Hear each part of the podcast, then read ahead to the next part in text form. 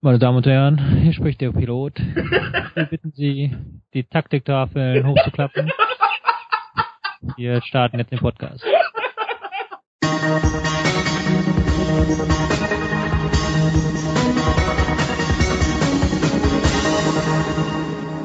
Herzlich willkommen zum dritten Spielverlagerung.de Sonderpodcast zur Rückrunde 2015. Dieses Mal haben wir drei Teams am Start, die, von denen man nicht so richtig weiß, stecken sie im Abstiegskampf, stecken sie im Mittelfeld, können sie vielleicht auch nach vorne kommen. Die Rede ist von Hertha, Mainz und Hamburg. Und ich denke, wir legen direkt los. Erst einmal sage ich Hallo an die beiden, an die, ich würde sagen, die klassische Spielverlagerung Sonderpodcast-Besetzung. Martin Raffelt, aka MR. Hi. Und René Maric, aka RM. Hallo die erprobte Variante eingespielt, perfekt. Perfekte Dreifach-Sechs quasi hier heute. Als ob man dich als Sechser aufstellen könnte. Nee, am besten gar nicht. Ich bin der gelernte Libero, muss man sagen. Hm. Oh Gott. Einfach nicht, nicht laufen. ähm, ich würde sagen, wir fangen an mit Hertha BSC.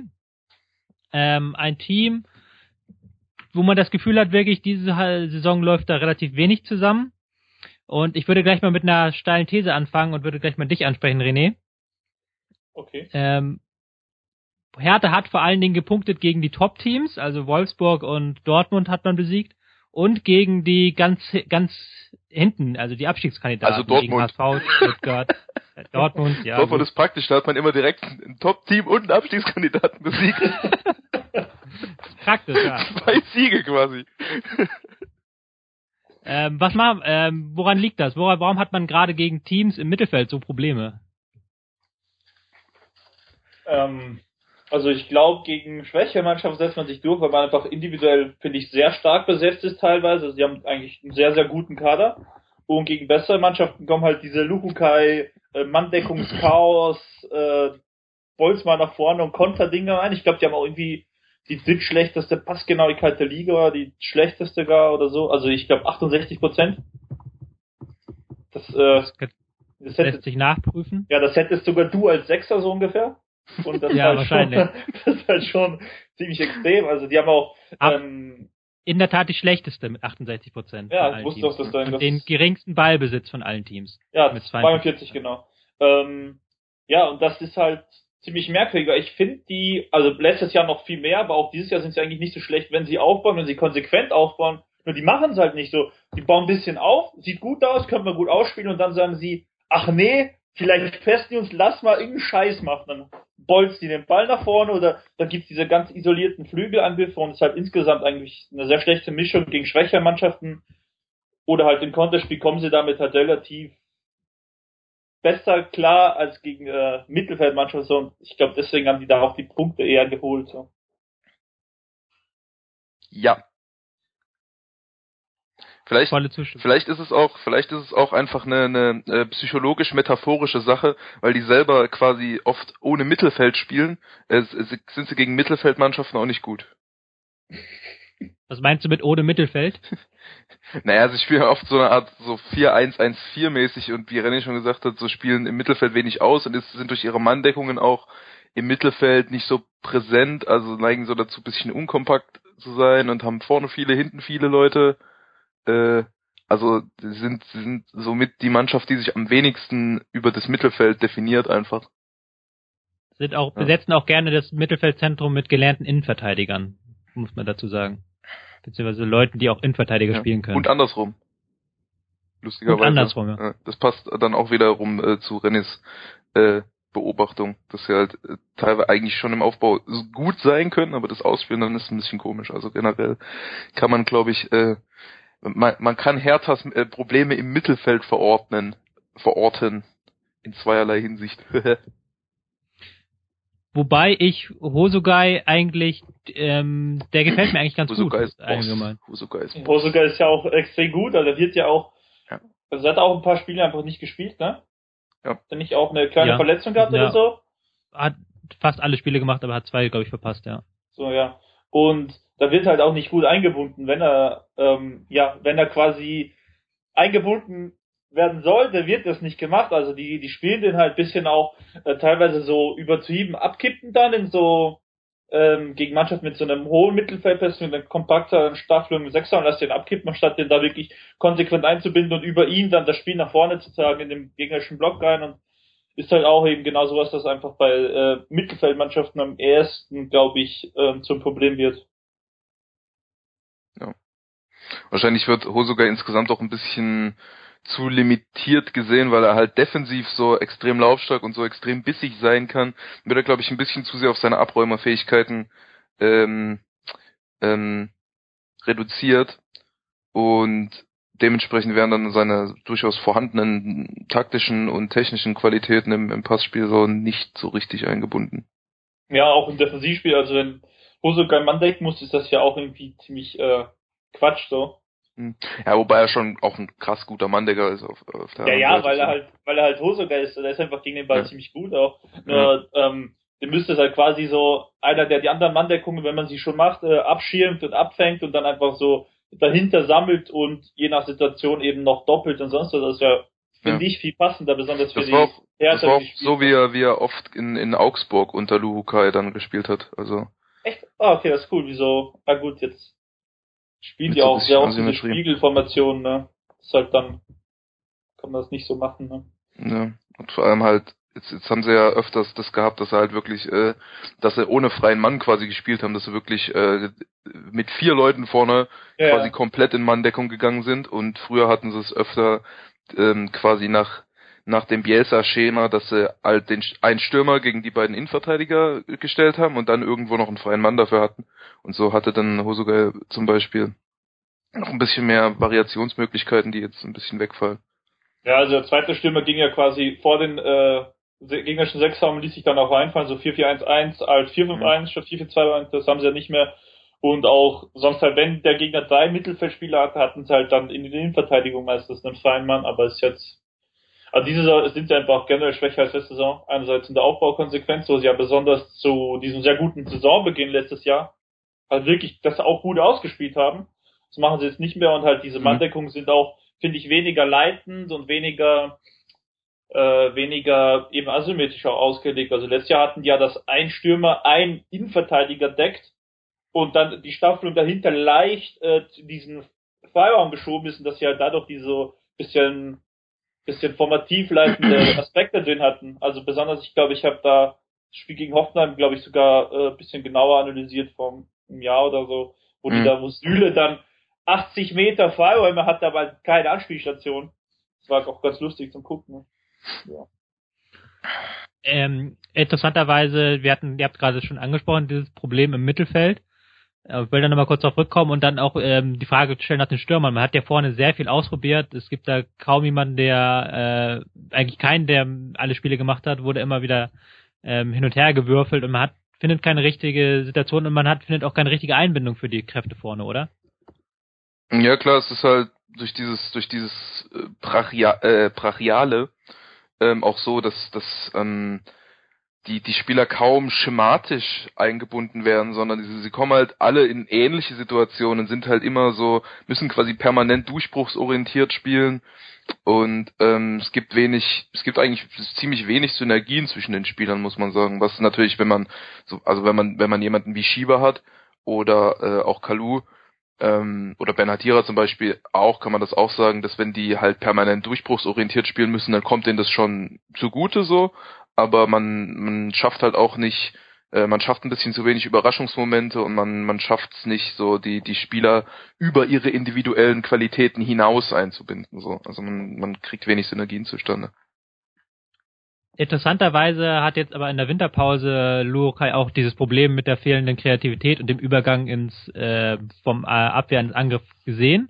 Aber seine Lösung ist dann doch etwas, oh, ähm, naja, interessant, sagen wir mal so. Er hatte gesagt, dass man Ronny mehr einbinden will und dass man da große Hoffnung hat auf Ronny. Mhm. Wie sieht das aus? Spielt er dann als Sechser mit Hosogai oder? Ich, ich weiß es nicht. Äh, ich habe keine Testspiele gesehen, muss ich gestehen, aber ich glaube, er spielt halt auch als Zehner, aber er spielt ja immer sowieso sehr frei und äh, mhm. sehr Raum, Raum.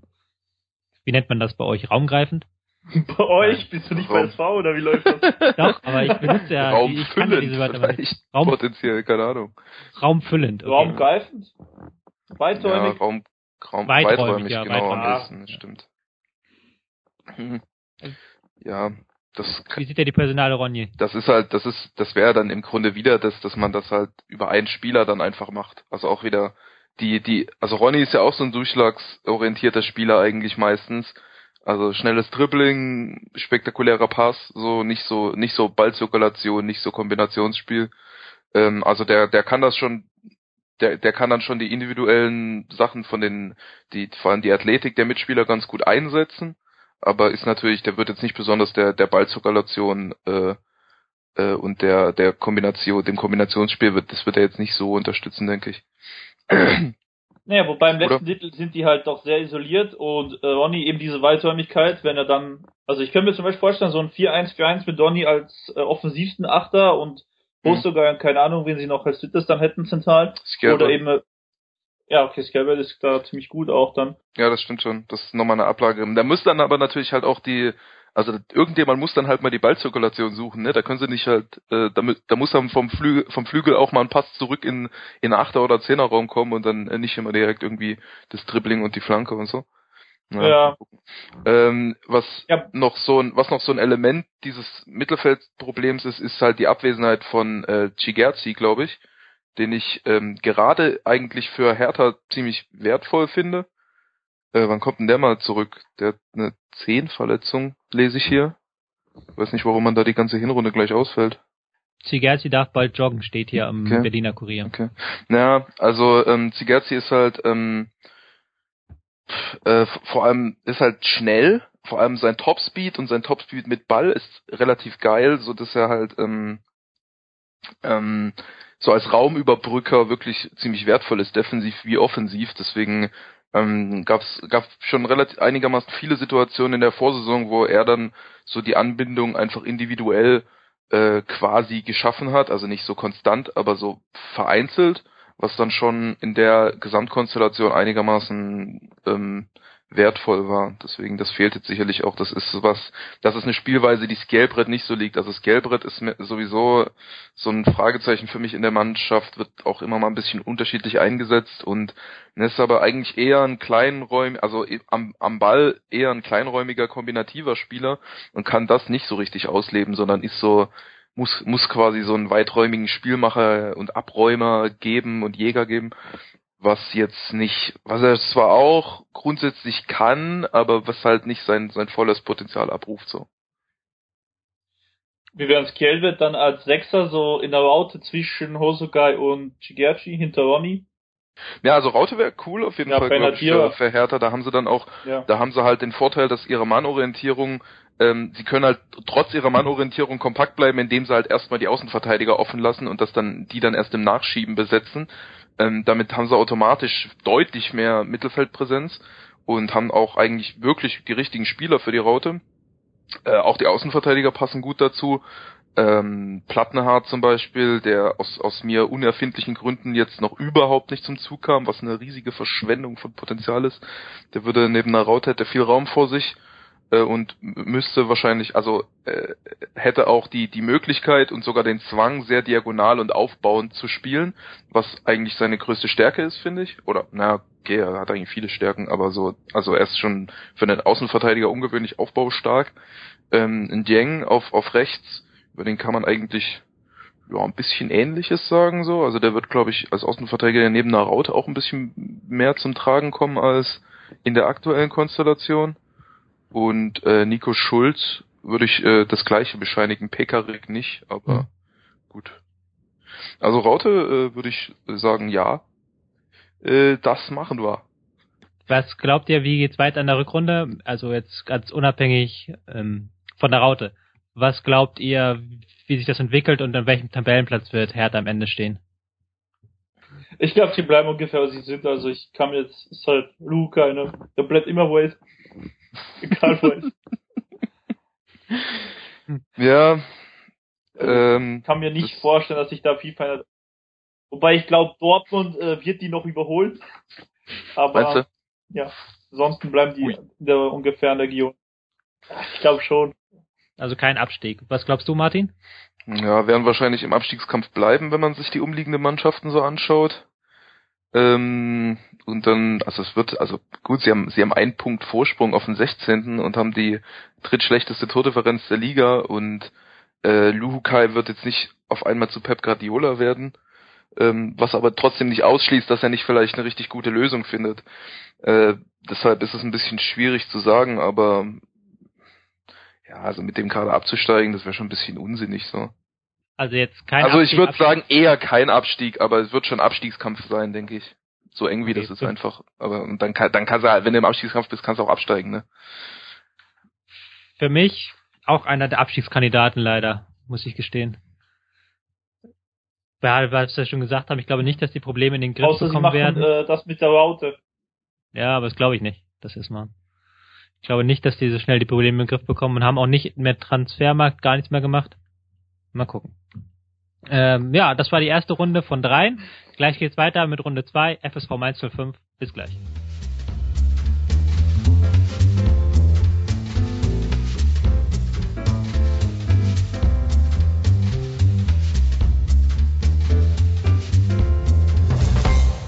Willkommen zurück beim zweiten Teil des dritten Spielverlagerung Sonderpodcast. Da muss man immer so gedanklich Sprünge machen. Zweiter Teil, dritter Podcast Mainz 05.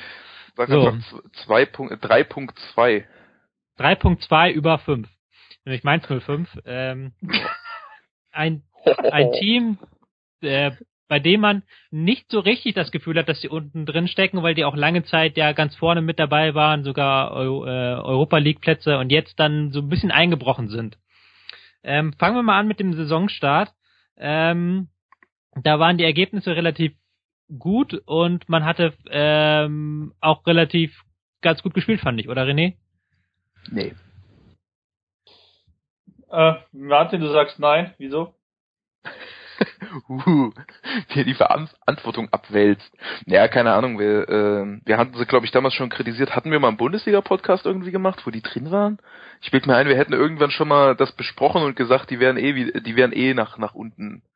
Also die werden sich da oben nicht etablieren können. So. Weiß ich nicht, aber dann sag's ja nochmal. Also auf jeden Fall war, war das schon unsere Meinung und ähm, ja, es war auch ein bisschen komisch, wie die wie die gewonnen haben teilweise, weil äh, ja keine Ahnung, das, die sind echt eine strange Truppe geworden jetzt unter Jüllmann, weil ähm, äh, sie sind sie, sie sind sie, sie wirken so sie wirken so ähm, äh, unbestimmt in dem in dem was sie tun. Also nicht planlos, aber sie sind sehr, sie sind so extrem ablauforientiert. René hatte in der Vorbereitung schon die mal kurz gesehen und meinte, sie, sie würden sich extrem auf, auf so gruppentaktische Elemente äh, fokussieren so und, und das Restliche würde ein bisschen fehlen. Jetzt sind auch mannschaftstaktische Sachen teilweise sehr gute dabei, aber in, in allen äh, in allen Geschichten gilt auf jeden Fall, dass sie immer so sehr auf die auf diese Abläufe fokussiert sind, welche auch immer Kannst das, das sind und und dann aber im, im sonstigen Ausspielen drumherum total äh, sehr nett und und willkürlich wirken so ein bisschen. Kannst du da mal konkrete Beispiele bringen? Also was Also beispielsweise das- gruppentaktischen funktioniert, im mannschaftstaktischen nicht? Ja, also ähm, naja, nee, das muss ja nicht heißen, dass das was konkretes Mannschaftstaktisches nicht funktioniert. Das ist doch teilweise einfach Nee. das individuelle Ausspielen von Sachen und so. Nee, Ja, einfach ähm, mal ein Beispiel. Ja, also gegen, gegen Schalke war es zum Beispiel so, wer das im Detail nachlesen will, haben wir auch eine Analyse zu. Der, da haben sie halt, da waren sie formativ gut aufgestellt gegen, gegen das, gegen die Fünfer- bzw. Dreierkette von Schalke, haben das eigentlich gut zugeschoben, Schalke alle Optionen genommen, aber haben dann einfach im, im Zugriffsverhalten ähm, sich ganz gut gestaffelt und haben dann aber den Zugriff nicht so richtig gesucht. Also waren äh, gar nicht bissig und so. Und Schalke hatte, konnte eigentlich nichts machen und haben das dann einfach irgendwie total bauernhaft umspielt und haben dann zwei Tore über total individuelle, äh, banale Durchbrüche auf dem Flügel gemacht, so, wo, wo du sagst, dass das, dass das eigentlich schon im, dass die das hätten im Keim total abwürgen können, aber haben es nicht richtig gemacht. Ähm, und äh, offensiv hatten sie eine total gute Ballzirkulation, haben genau die, die Staffelung von Schalke genau richtig bespielt, genau die richtigen Räume bespielt, hatten auch ganz gute gruppentaktisch so Beweglichkeiten in dieser, äh, Grundordnung drin und konnten den Ball wirklich gut laufen lassen, sind dann auch oft nach vorne gekommen und im, im Angriffsdrittel war es dann, war es dann so, äh, ja, hier nimm mal irgendeiner Ball, da ist das Tor, versuchen wir den jetzt mal irgendwie hinzukriegen. Dann haben sie vielleicht noch so kleine gruppentaktische Mechanismen da drin. Also sie versuchen, sie versuchen total oft zu kombinieren im Angriffsdrittel, aber das machen sie halt teilweise auch, wenn es gar nicht geht. So und spielen dann irgendwelche Ablagen, die abgefangen werden, oder sie, sie versuchen den, sie suchen so nach nach so einem ähm, gruppentaktischen Durchbruch, wo sie eigentlich aber in der in der Folgesituation dann in Unterzahl sind, anstatt den Angriff nochmal abzubrechen und besser nachzurücken. Und ähm, ja, weiß nicht, das sind so ja. viele Kleinigkeiten, die dann nicht so richtig passen und das, das, sie strahlen so eine gesamtheitliche, äh, also sie strahlen überhaupt keine Entschlossenheit aus. So, ich wollte, ich würde nicht sagen, sie strahlen eine Unentschlossenheit aus, aber sie strahlen auch keine Entschlossenheit aus. Sie spielen so, sie spielen so ihren Stiefel runter, äh, spielen das konzentriert und ganz gut. Sie haben auch keine, ja. es ist auch schwer zu sagen, dass sie in irgendwas so eine richtig äh, rabiate Schwäche haben. Aber es, es fehlen halt immer so ein paar Sachen zur, ja. zur richtigen Effektivität. Ähm, René, würdest du da zustimmen, dass du die auch seltsam findest in dem, was sie tun? Ja. Also stimmst du eins zu eins mit Martin überein, was er gerade gesagt hat, alles? Ähm, ja, weitestgehend, also ich finde ja, der teilweise, also dieser Fokus auf einzelne Abläufe, Mechanismen, ähm, dem stimme ich zu. Ich finde es auch ein bisschen problematisch, dass man dadurch äh, so, also Gegneranpassungen sind teilweise sehr grob und unkonkret und da werden halt versucht, innerhalb äh, dieser nicht ganz passenden Anpassung äh, bestimmte und sich sehr ähnliche Mechanismen und Abläufe im auszuspielen. Also sie hatten auch einzelne Spiele, haben sie einfach immer äh, zwei Stürme vorne gehabt, die haben auch so gezockt quasi. Es war, glaube ich, diese 5-2-3-Phasen da, die sie mal hatten zu Saisonbeginn oder Saisonmitte. Hatten sie auch zwischendurch immer mal mit Umstellungen. Eng. Ja. Ja, genau, besetzten halt die gegnerische Viererkette, die Schnittstellen, standen vorne, Balleroberung, kurzer Pass, Mitte, Flügel, nach vorne und dann Durchbruchversuch mit den drei und der, das Kollektiv schießt halt ab, absichert nach, aber nicht so wirklich unterstützend, auch nicht so, dass man wirklich äh, mannschaftstaktisch äh, eine passende Situation für diese Abläufe vorne herstellt. Und das fand ich auch problematisch. Und die haben dann halt am Anfang gewonnen, weil die Abläufe durchkamen. Wirklich überzeugend oder wirklich besonders waren sie nicht. Und ähm, danach ging es halt auch, wie von uns mhm. anscheinend prophezeit, bisschen bergab. Wobei ich glaube, das hatten wir im Chat, Martin. Ich glaube, da Kann haben wir auch ja. gesagt, so am Anfang so, ersten Spieler kommt er über wie Ferguson, also macht halt irgendwie drei Standardschemen, die kommen durch. Mhm. Aber ja, das äh, kann halt doch ja. nur Ferguson. sie, sie hatten auch, sie hatten auch übrigens in der in der Phase anfangs einfach ein bisschen Abschlussglück, ne? Also äh, gegen Dortmund hatten sie ja das zum Beispiel, dass sie dann einfach noch einen ja. verschossenen Elver einfach drinne hatten von Dortmund zum Beispiel und äh, dann gegen ähm, zum Beispiel gegen Hannover hatte Hannover vier Schüsse, also da spielen sie 0-0, da hat Hannover vier Schüsse aufs Tor äh, die nicht reingehen. Gegen Frankfurt ja. spielen sie unentschieden, da hat Frankfurt 13 zu 5 Schüsse. Also in der zweiten Hälfte der Saison war es dann teilweise andersrum. Ja. Dass sie dann das Abschlusspech äh, hatten. Äh, I believe ähm, in regression. Ja. ja. Ähm, interessanterweise ähm, jetzt, das klingt natürlich jetzt alles nach einer äh, negativen Entwicklung, also das, ähm, was ihr erzählt habt, beziehungsweise dass es am Anfang einfach ab, viel Abschlussglück war und die Entwicklung relativ negativ ist.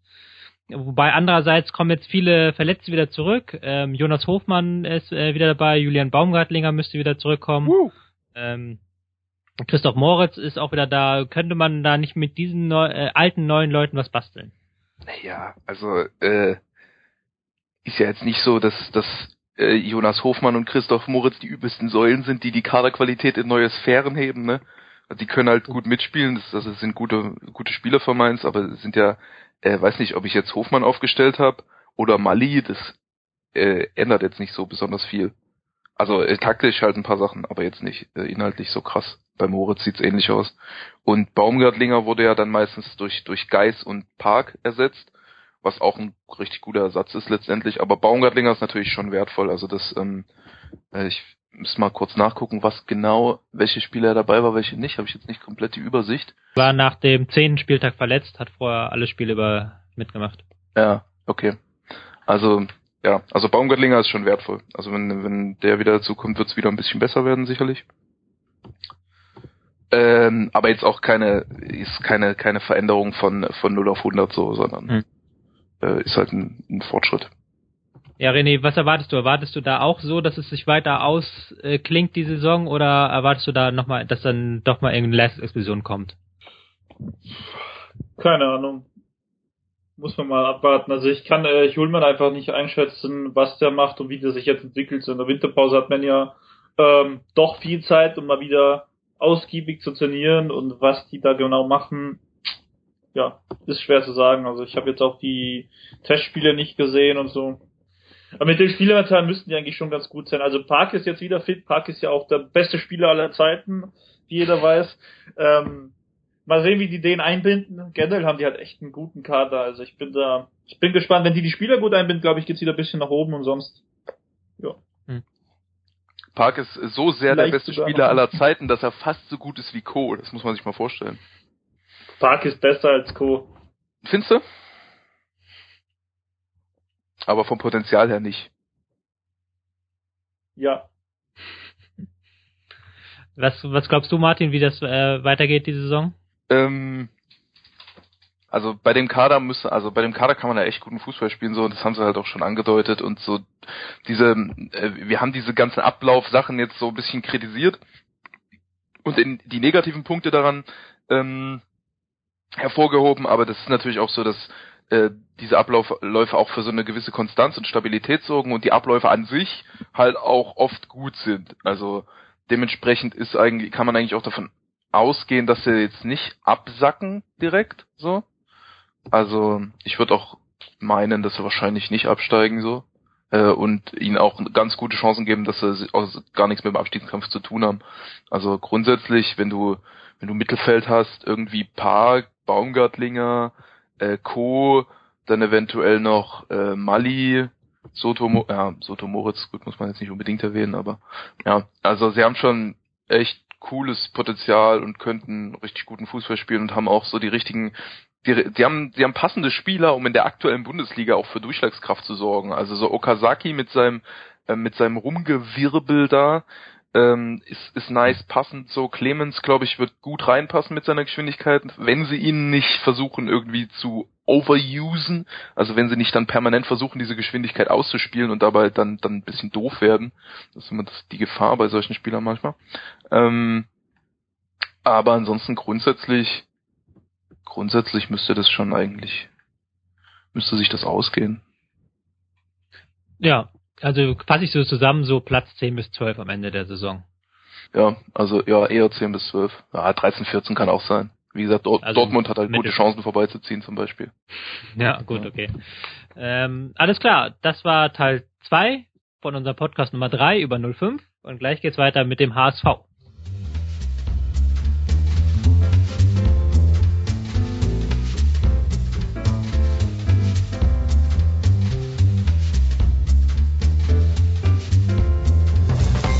Willkommen zurück zum dritten und letzten Teil des ähm, Spielverlagerung Sonderpodcasts Nummer 3. Wir reden über den HSV, ein Team, das jetzt in letzter Zeit viel Wirbel äh, gemacht hat, vor allen Dingen mit finanziellen Themen. Wir wollen uns aber auf das Taktische konzentrieren und nochmal einmal kurz abhandeln, falls es ist schon so ein bisschen in Vergessenheit geraten, dass Mirko Slomka Anfang der Saison noch Trainer war in Hamburg. Ähm, kann man zu so sagen, 4 für 1, 1 Mittelfeldpressing, relativ langweilig alles gewesen, oder Martin? Ja. Gut, haben wir das abgehakt quasi. äh, war auch war auch relativ schnell hat sich das Thema erledigt. Nach ein paar Spieltagen wo hat dann schon Zimbauer übernommen. Wobei der ein ganz interessantes Pressing-System hat, René. Du hast es mal so bezeichnet als 4-1-3-0-2. Ja. hättest du die, hättest du die Güte, unseren Lesern zu erklären, unseren Hörern zu erklären, wie du auf 41302 kommst. Das ist jetzt auch nicht so eine immer, ne? Muss man, äh, du, du, hast du jetzt gerade irgendwie so ein bisschen suggeriert, dass, dass, dass sie das permanent spielen würden. Haben sie gegen Mainz gespielt vor allem. Ich weiß nicht, wie oft noch, aber. Wir haben das ein paar Mal gespielt, aber nicht, äh, ja. also nicht konstant. Ne? Ja. Ähm, jedenfalls, dieses 41202 heißt einfach, dass zwischen den Stürmern, die wirklich sehr hoch standen und auch äh, die Innenverteidiger besetzten und auch teilweise Mittelfeldpressing einfach wirklich einen extrem großen Abstand zu der Reihe dahinter hatten, quasi diese den gegnerischen Sechserraum offen ließen, während die Flügelstürmer und Van der Vaart auf der 10 meistens äh, in einer Linie wirklich agierten und auch äh, recht kompakt vor dem Sechser spielten, aber wirklich vom Sechser isoliert. Das heißt, der Sechser stand eine Linie tiefer meistens. Der Sechser verschob anders, hatte auch andere, ähm, einfach andere Verschiebemechanismen, auch zum Ball hin, auch in Bezug auf die gegnerische äh, Ballzirkulation als diese drei Spieler und damit haben die halt wirklich ex versucht, extrem aggressiv zu pressen, hatten auch äh, ganz interessante formative Aspekte dadurch und auch äh, so Lokalkompaktheiten. Versucht dann über die zwei Stürmer, die hatten da auch ein Spiel La Soga und Nunes vorne so. Ähm, mhm. Wollten die dann einfach ganz schnell ähm, umschalten, diesen geöffneten Raum äh, extrem schnell anvisieren und dann einfach kontern. Das war halt also sehr, sehr rustikaler Fußball. Ich glaube, da hat auch auf Spielverlagerung ein paar Kommentare gegeben, dass das halt doch ähm, dürftige Kost ist, auch wenn das Passing natürlich allein durch diese Aggressivität, durch diese kleinen Punkte sich natürlich deutlich verbessert hat, also zumindest in meinen Augen in dem Spiel, die ich gesehen habe. Und ja. Wie findest du denn dieses Pressing, dieses System? Ist das etwas, wo du sagst, ja, damit kann ich was anfangen? Ich habe zu einem Bekannten, glaube ich, gesagt, die sind, äh, die sind das schlechte, äh, sind eine schlechte Roger Schmidt-Mannschaft so. Die pressen halt äh, einfach drauf, sind möglichst aggressiv und hinten wird echt viel gebolzt, auch sehr unstrukturiert im Offensivspiel, finde ich sehr oft. Eine schlechte, eine und, schlechte Roger Schmidt-Mannschaft ist aber immer noch einigermaßen gut, muss man sagen. Ja, ich fand, also die Spiele, die ich gesehen habe, waren sie jetzt auch nicht so schlecht, aber eben auch viel mehr einfach über diese, dieses pure Attackieren. Und ja, ich bin, ich bin jetzt nicht so der größte Fan davon. Wenn man es wenn man's langfristig schafft, dass er noch bisschen besser strukturiert, noch bisschen äh, variabler und rhythmischer aufbaut, das Passing und dann halt noch das Ballbesitzspiel entwickelt, ähm, glaube ich, könnte das also könnte Zimbaus Arbeit eigentlich ganz gut werden. Also insgesamt ähm, kann man, glaube ich, noch nicht wirklich abschließend darüber urteilen. Ist potenziell vielversprechend, muss man abwarten. An sich finde ich ganz interessant, aber es gab auch ein paar Spiele, was halt wirklich katastrophal, sowohl zum Angucken als auch das Passing war dann weniger kompakt wieder und es war halt doch etwas instabil. Wobei man sagen muss, ähm, defensiv ist es doch schon relativ stabil, wie auch die Anzahl der gegnerischen Schüsse. Ich glaube, da sind sie unter ähm, Zimbauer relativ weit vorne, in Top 5 sogar. Und ähm, auch was die Anzahl der Tore angeht. Ähm, eine Personale würde ich da gerne in diesem System, dieses äh, 4132 kann man es nennen, 41302. Bitte nicht Van der äh, Fahrt. Nee, nicht Van der Fahrt, nee. Yes. Ähm, zwar haben wir vor der Saison ähm, ganz viel darüber geredet, dass ähm, ein großes Loch im, auf der Sechserposition ist. Also ähm, da hast du halt relativ viele Achter, ähm, die auf der Achterposition spielen können. Jetzt hat man diese Position mit Berami gelöst. Ähm, was hältst du von ihm in dieser Saison, Martin? Ähm, ja, ist äh, das dieses dieses 41302 ist ja so ein bisschen auch die Antwort auf die Frage, ne? Weil weil das dem dem dem Sechser dem Sechser so eine so eine weiträumige ähm, Abräumerrolle äh, aufzwingt, die halt mehr so wie ein Acht, also wie in einer Do also das ist eine Rolle, die in der Doppelsechs eigentlich eher der Achte hat, so. Und bei Rami als, als jemand, der seine Stärken auch eher noch in der Defensive hat und gerade in der Weiträumigkeit, dem fällt das besonders zu. Ähm, ich glaube, Jiracek und Holtby haben, glaube ich, die Rolle auch schon gespielt. Ähm, bei denen ist das, also gerade bei Jiracek sieht das ähnlich aus. Ähm, eine optimale Lösung ist es nicht, ist sicherlich auch ein Grund dafür, dass sie halt im, im Aufbauspiel doch limitiert sind, obwohl sie eigentlich relativ viel Spielstärke individuell haben. Ähm, und insofern sehe ich das schon immer noch als, als Problem, dass jetzt nicht so den, den richtigen Sechser haben. Aber für die, für das Material, was sie haben, ist, ist so die, die Konstellation eigentlich ganz, ganz gut, so. Und versuchen es dann halt über das, was sie aufbieten können, zu lösen, über diese Intensität und die individuelle ähm, Durchsetzungsfähigkeit mhm. teilweise und nicht so sehr über das, äh, übers taktische Geschick in dem Sinne. Mhm. Glaubst du, die kaufen noch wen? Ja, das genau das Thema wollte ich kurz ansprechen. Ich kann dann mal sagen, Kusmanovic steht auf der Liste. Man hat Drimmitsch ja. versucht, aber das hat sich jetzt so ein bisschen im Sande verlaufen. Ja, gut, Drimmitsch ist jetzt nicht Drimmitsch. der beste Sechser der Welt. Ja, aber ja, gut, ist schon, okay, schon ein, wäre schon einer der besseren im HSV-Kader. es gibt bei, also sie müssten, also ich finde, sie sollten sich eher so nach äh, Ersatzspielern umsehen, auch beim Mannschaften, die so auf Ballbesitz spielen. Also bei Florenz gibt es so einen Typen, der heißt Badel. Ja. Der wird echt gut passen. Ja. Der wird echt gut zu Hamburg passen. Also wenn man den auf dem Zettel hätte, wenn man den irgendwie bekommen kann, das wäre natürlich eine ja. super Verpflichtung auch für das System, ne? Ich wollte den gleichen Witz machen übrigens. bin jetzt, bin jetzt Er sehr, bietet sich, sehr es ist jetzt auch traurig. nicht sonderlich kreativ, er bietet sich so ein wenig an, so. Ne? Ja, ja, du bist ja nur sauer, weil er dir nicht einfiel. Ich sehe übrigens gerade, dass, dass Hamburg einfach ähm, halb so viele Tore geschossen hat wie die zweitwenigsten in der Liga. Das ist schon, das ist schon richtig Ja. brutal. Genau, Das ist Das schon richtig mal- brutal. genau. Da hast du auch schon die perfekte Überleitung gebracht auf die nächste Frage Ja. quasi. Ähm, das Pressing haben wir jetzt gesagt, hat, hat ähm, äh, Zimbauer stabilisiert, aber Spielaufbau sieht ganz gruselig aus in den letzten Spielen. Ähm, ich erinnere mich an das Spiel gegen Stuttgart, das 0-0, was wirklich meinen Preis Gurke der Hinrunde bekommt. Nee, 0-1 haben sie verloren gegen Stuttgart, weil einfach da sowas von keine Idee war, wie man das Mittelfeld überbrückt. Oder was denkt ihr? Hamburg Dabei gegen haben sie auch noch Stuttgart kriegt ja auch wieder das schlechteste Spiel aller Zeiten. So. Jetzt geht sogar der Stuttgart-Hate in dem im nächsten Podcast weiter, damit nochmal der dritte, der gestern gar nicht da war, auch nochmal nachtreten kann. Äh, wir, Ja. wir, ich glaube, wir kriegen ja echt gerade ein Image weg, ey. Die armen Stuttgart. Dann nee, jetzt Ja. nochmal zurück zum HSV. Äh, was machen wir da mit dem Spielaufbau? Ja, äh, ich würde, ich würde, ich sehe die Probleme. Ja, wenn man zu wenig Tore schießt, dann muss man halt auch mal am Stürmer kritisieren. Ich nutze die Vorlage jetzt eiskalt für, für eine erneute Lasogga-Kritik. Nachdem ich, nachdem ich gefühlt letzte Saison der Einzige war, der ihn kritisiert hat und alle so, ja, der Heilsbringer, ohne den wären die schon lange abgestiegen. Äh, und, und jetzt schießen sie neun Tore. So. Ähm, na gut. Äh, das passt halt auch nicht so richtig zusammen. Also du hast jemanden äh, mit mit Van der Vaart, der extrem abschlussstark ist, der eigentlich vorne, der eigentlich viel vorne reingehen müsste meiner Meinung nach. Dann äh, Müller, der ähm, immer eigentlich cooles Movement in die Spitze liefern kann. Äh, ja, also sie, sie sind wieder so so merkwürdig, was ich letzte Saison schon mal kritisiert hatte, dass dass die Kaderzusammenstellung so merkwürdig ähm, zweigleisig ist, dass, er auf der, dass er auf der einen Seite viele wirklich kreative und kombinative, konstruktive Spieler haben und dann wieder solche total äh, brachialen, äh, sch- klassischen Spieler eigentlich. Also Schieber, äh, Quatsch, Stieber kann einigermaßen modern spielen, wenn man ihn halt so als, als wenn er halt Movement in die Spitze bringen soll, aber links und wie er beim HSV eingebunden ist, ist er halt der klassische Flankengeber. Und dann hast du mit Lasogga auch so einen Typ, der auf so einen klassischen Flankengeber ausgerichtet ist. Und das ist halt Fußball, der grundsätzlich schon mal sehr limitiert ist.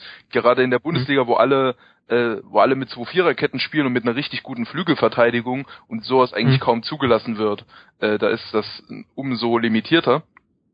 Ähm, und das hat ja, das hat letzte Saison so halbwegs ge geklappt, äh, wobei da glaube ich die Flanken auch eher von Diekmeyer kamen als, als von den Flügelspielern. Und ähm, das hat ja auch nur auf dem Niveau geklappt, dass Hamburg 16. geworden ist. Also, so ich Ja, meine, ist in diese, war jetzt nicht überragend Nee, letzte Saison. also in das Mittel sollte man jetzt nicht allzu viel Vertrauen haben, aber dadurch werden halt viele Angriffe einfach abgewürgt, auch dadurch, dass äh, Lasogga ja, Lasogga darfst halt echt nicht in Fuß spielen, sonst sonst kann äh, sonst können Dinge passieren, die die die die niemand sehen will. Ähm, oh- ohne dass ich das an der Stelle näher äh, kritisier äh, äh, beschreiben will, weil das das könnte äh, Ja. ne Ja. und ähm, Genau. dann hast du halt wieder, also ich, ich glaube, das, das erste Tor, was sie gemacht haben, war dann auch direkt eine ziemlich, ein ziemlich geiler Doppelpass von Holtby und Müller. Und ich glaube, das, das zweite war dann auch direkt wieder Holtby-Müller-Kombination oder so. Auf jeden Fall das Tor gegen Dortmund war, ach, das hat ja sogar Lasogga am Ende geschossen, aber das war ja im Grunde ein Tor von Müller, der da, ähm, ja, das war das Müller, genau. weil er da durchrennt wie Sau. Ähm, also, ähm, wenn man, wenn man die Spieler so einbinden äh, könnte stärker, dann, dann Arslan auch. Sehr gut, Holtby ist ja jetzt verletzt, der fällt aus. Wie lange? Relativ lange Schlüsselbeinbruch. Ich weiß nicht, das ist doch eine längere Geschichte, glaube ich. Sechs Wochen schlecht. ist das meistens, glaube ich, oder? Sechs bis Ja. acht Wochen. Ist schlecht. Ja, was machen wir jetzt draus, Rückrunde? Wie, wie ähm, wird sich das für den HSV anfühlen? Abstiegskampf oder doch noch wieder raus ein bisschen? René, was denkst du? Ne, dieses Jahr ist halt eh die halbe Liga im Abstiegskampf so. Ja.